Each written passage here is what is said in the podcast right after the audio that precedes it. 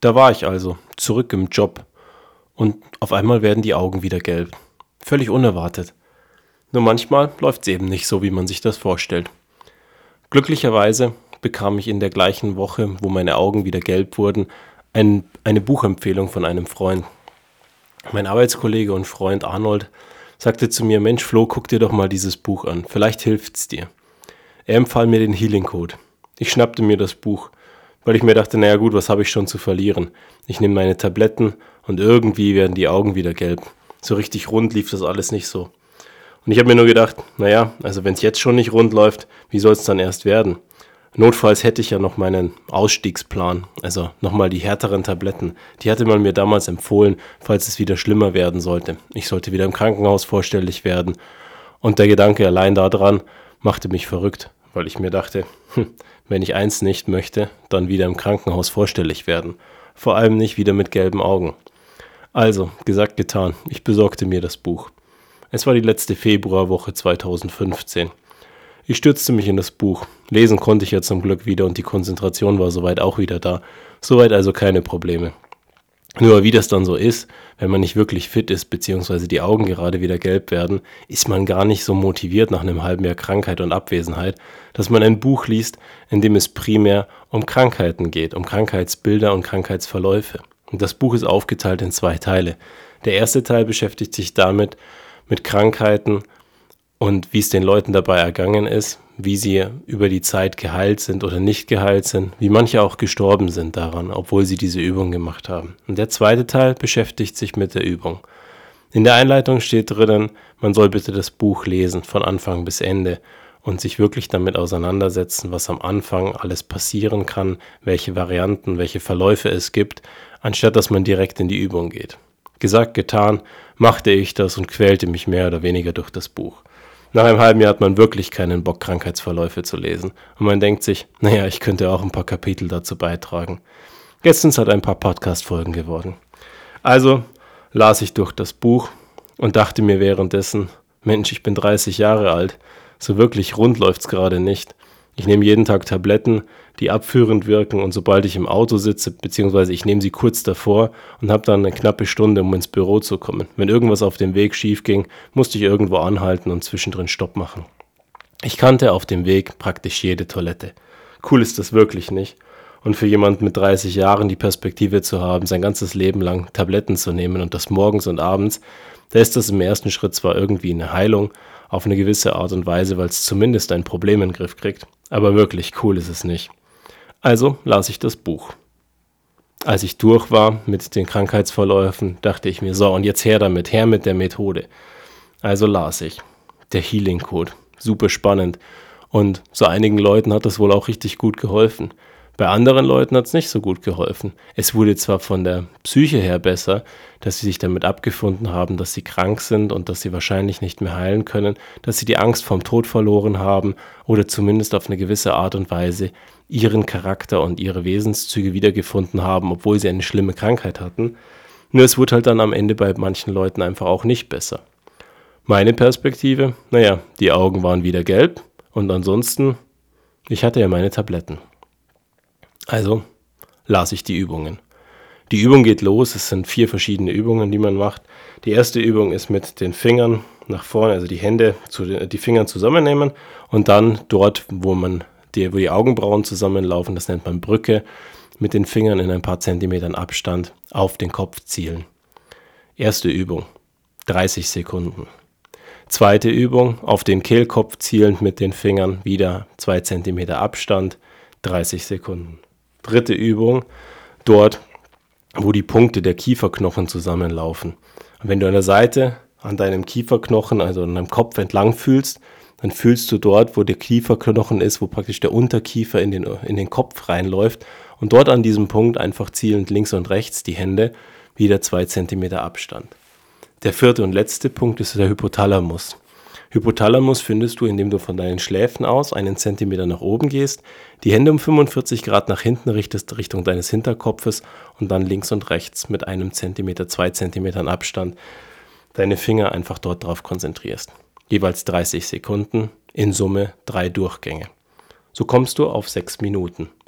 Das Lustige war bei mir damals, weil ich wahnsinnig heiß auf die Übung war und nur wusste, naja, sechs Minuten Übung muss man machen und man hat diese vier Übungen, habe ich irgendwie überlesen, wie man es wirklich machen muss.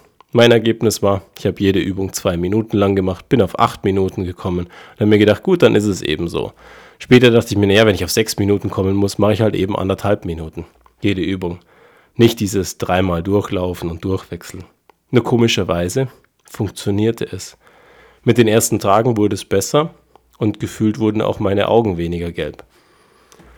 Also dachte ich mir, naja, Moment mal, wenn das funktioniert und deine Perspektive als 30-Jähriger gerade ist, dass gar nicht so wirklich besser wird und du diese Tabletten nehmen musst, aber du gerade ein Buch bekommen hast mit einer Übung, die dir hilft, hm, welches Risiko hast du wirklich? Eine Woche schlechte Tage kannte ich ja bereits. Und wenn ich eine Woche lang meine Tabletten nicht genommen hatte, weil sie zum Beispiel aus waren und ich es verpennt hatte, zum Arzt zu gehen, um neue zu besorgen, nach einer Woche wurde es wieder besser, wenn ich die Tabletten nahm. Also dachte ich mir, was für ein Risiko ist denn wirklich drinnen? Wenn ich jetzt einfach die Tabletten absetze, die Übungen mache, jeden Tag, und wenn es nicht besser wird oder ich die Tabletten brauche, kann ich die Tabletten ja wieder nehmen, weil effektiv muss ich durch eine schlechte Woche. Und schlechte Wochen, mit denen kam ich klar. Gesagt, getan. Ich informierte keinen. Ich sprach mit keinem Arzt und rückwirkend betrachtet möchte ich das wirklich keinem empfehlen. Ich möchte keinem raten, dass er eine Übung macht und daran glaubt, dass es dann besser wird und dann einfach seine Tabletten absetzt. Auf der anderen Seite denke ich heute auch darüber so nach, dass ich sage, es gibt viele Ärzte, die glauben nicht an Hokuspokus. Ich glaube auch nicht an Hokuspokus. Aber ich habe mal eins gelernt. Wer halt hat recht. Und eins habe ich gelernt. Mir hilft der Healing Code. Und für mich ist es eine Methode, um von den Tabletten wegzukommen. Am 1. März habe ich meinen Jahrestag. Meinen Jahrestag tablettenfrei. Inzwischen knapp acht Jahre oder sieben Jahre, je nachdem, wie man jetzt dann rechnen möchte. Und so habe ich Geburtstag auf eine gewisse Art und Weise. Ich habe es damals keinem gesagt, dass ich die Tabletten absetze. Und sicherlich war es auf eine gewisse Art und Weise leichtsinnig. Und wie gesagt, ich würde es keinem empfehlen, das zu tun. Nur mir hat es geholfen. Und heute brauche ich den Healing Code auch gar nicht mehr täglich. Ich brauche ihn vielleicht einmal im Monat, manchmal einmal die Woche, manchmal mache ich ihn auch täglich. Kommt ganz darauf an, wie es mir eben geht und wie es passt für mich. Und wie ich mich fühle. Aber ich bin super achtsam geworden im Umgang mit mir und mit den Dingen, die außen auf mich einprasseln. Und wenn ich merke, dass irgendwas auf mich einprasselt, was nicht gut ist, dann nehme ich mich zurück. Ich denke drüber nach, ich reflektiere. Und wenn ich es mir ganz genau anschaue, schaffe ich mich meistens davon frei zu machen. Und dann macht es mir gar nicht mehr so viel aus.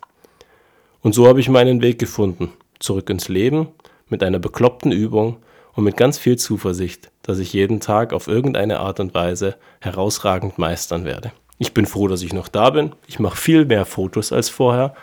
Aber unterm Strich genieße ich viele Dinge viel, viel mehr als vorher. Ganz viele Dinge stressen mich nicht mehr und viele Dinge nehme ich nicht mehr als selbstverständlich hin.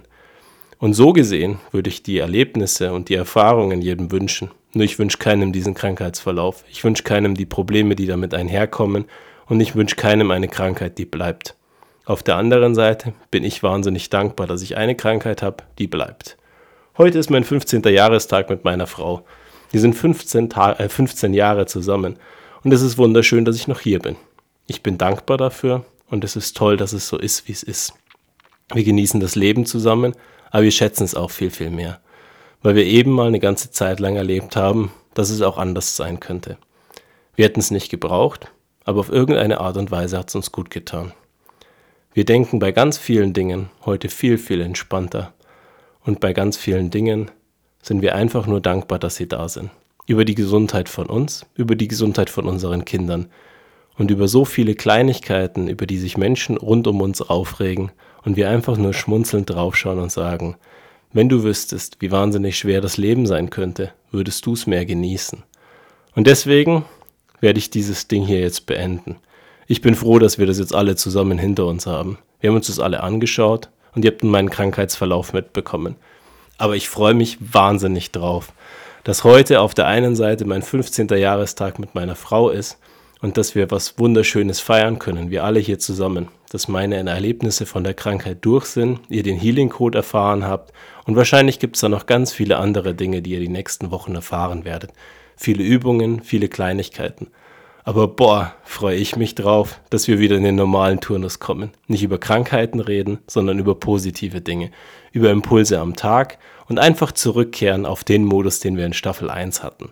Jetzt seid ihr alle im Bilde, was passiert ist, was der Junge als eine Krankheit bezeichnet oder als einen Gendefekt oder diesen wunderbaren Baseballschläger, den man in die Fresse bekommt, damit es einem einfach mal gezeigt wird, wie das Leben auch anders laufen kann. Wie gesagt, ich wünsche es keinem von euch. Deswegen hört mal genauer hin, denkt mal ein bisschen drüber nach und ich bin mir sicher, dass ihr hunderttausend wunderschöne Dinge in eurem Leben habt und dass ihr es wahnsinnig genießen könnt und dass es so viele Dinge gibt, die ihr einfach jeden Tag dankbar annehmen könnt. Freut euch darüber und nehmt sie bewusst wahr und sagt Danke. Danke, dass ihr gesund seid, danke, dass ihr da seid und dass ihr ganz viele Dinge habt, über die ihr euch freuen könnt. Und genießt einfach den Tag, auch wenn es nur ein ganz normaler Mittwoch ist. Bis zum nächsten Mal.